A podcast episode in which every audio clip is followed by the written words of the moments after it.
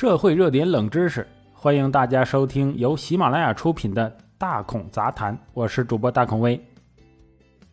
现代社会呀，很多人没什么兄弟姐妹，城市里面亲戚也都住的比较远，不经常见面，大家庭变成了小家庭，人们越来越缺少社交。在这种环境下成长的人呢，经常会有社交恐惧。就是厌恶一些社交场面，很难和不熟的人打成一片，甚至觉得社交很累，或者更严重的就觉得痛苦。但是把内向的人说成是社交恐惧，这完全是一个误区。其实内向与社交恐惧本质上是不同的。内向就是一种性格啊，比较沉稳，不大爱随便说话，不大爱开玩笑。社恐呢，就是社交恐惧症。社恐是指人多的时候害怕面对人群，总是不知所措，要逃避。内向与社恐的区别就在于，内向是天生的，而社恐更多是后天环境引起的。很多人把他们混为一谈，就是因为他们有个共同点，就是话少。哎，对于一个内向的人来说，一个人待着让他觉得很舒服。然而，对于一个社交恐惧的人来说，一个人独处只是为了减少焦虑。换言之，这更多是一种如释重负的感觉。社交焦虑的人会觉得自己缺乏社交能力，他会觉得自己在社交场合没什么可说的，哎，不知道说什么。相反的，内向的人对自己的社交技能还是很自信的，并且当他们需要社交时，可以随时启动自己的社交模式。内向的人呢，其实是很享受独处的状态的。他们不是有话想说却憋着不说，而是表达需求本身就不高啊。就是我这心里的东西不告诉你也没什么呀。社恐的人呢，其实他很想表达自己的想法，或者说很想要认识某些人，但是特别担心外在的评价，怕自己表现的不好，甚至直接否定自己，认为自己不优秀、没价值、不自信。这种出于焦虑和害怕，而不是表达的，才是社交恐惧。内向的性格呢，并不是一个缺点。其实，无论是内向还是外向，都只是一种性格。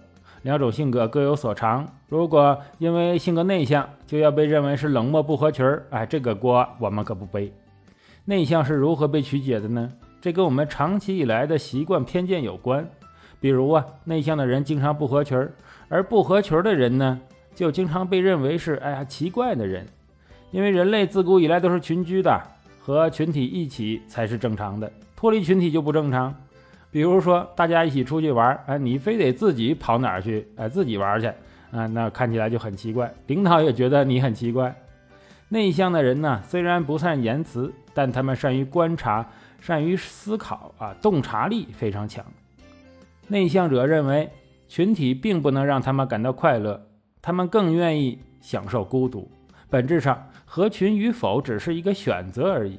不喜欢主动表达，并不是不会表达；不想说话，也不是不能说话。比如说，很多人平时没什么话，但是一上演讲台，哎呀，讲得非常好。所以呢，内向不是一种缺陷，而只是一种性格属性。性格当然没有对和错了。我们之所以对这种性格有所误解，跟我们长期以来的习惯偏见有关，跟内向本身没关系。大孔虽然不是完全的内向人，但是大孔很喜欢独处啊，因为可以思考，可以写东西，可以画画，可以做很多创造的事儿。对于很多啊闲聊天啊，大孔也觉得是浪费时间，还不如写写东西，画画画啊。总之，创造呢就让我非常开心。所以，人不是只有内向和外向的。两种极端中间呢，是有很多种不同程度的综合性格的。那内向者也有很多优势。内向的人比较安静内敛，性情稳定，做事情谨慎仔细。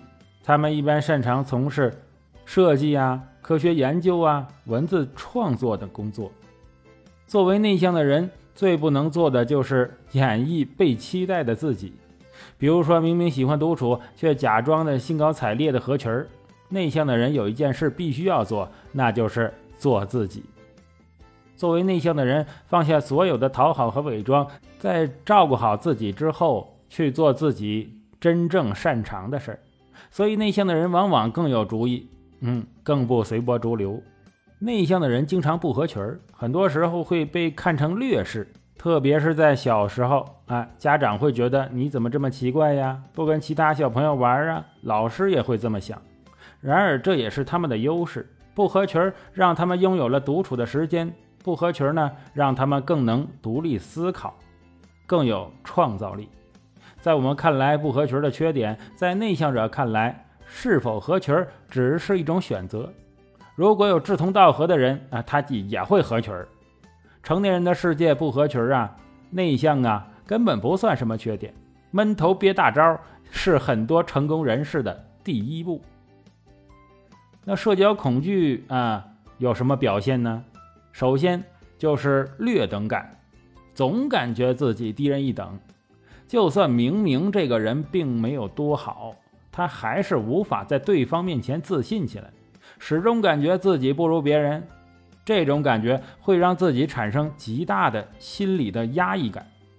第二就是社交前预期，社交后自我否定。意思就是我们在社交之前呢很害怕，但是社交之后会进行严重的自我否定，否定自己的表现。哎，表现的这儿不好那儿不好。除非表现的不紧张，但是不紧张的概率也太低了，所以时常陷入自我否定。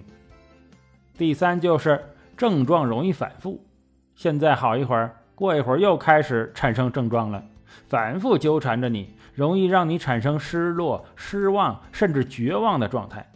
这个就是很多人走不出社恐的原因。如果说你身上有上述的表现，可能需要啊自己做做心理建设。或者找个人聊聊天，或者看看心理医生疏导一下。但是说实在的，大部分说自己社恐的人呐，并没有到一个病理性的程度，只是厌恶浮于表面的社交。这些无用社交，对于一些不指望发展客户的非销售人员来讲，确实是比较无用的。哎，有时候也很无聊，甚至面对过年串门的七大姑八大姨也是一样。别用亲情绑架，一年就见一次，可能几年见一次，价值观又不一样，真的很难聊，好吗？这种尴尬是正常的。大家因为不喜欢这种尬聊的场面，所以产生了厌恶感，觉得自己是社交恐惧。这只能叫人在江湖身不由己，根本不是什么症状。大孔也是比较厌恶无用社交的。让我们一起抵制尬聊，把时间留给自己独处，去思考，去创造。好了，感谢收听这期的大孔杂谈。如果喜欢的话，请订阅关注。我是主播大孔威，咱们下期再见。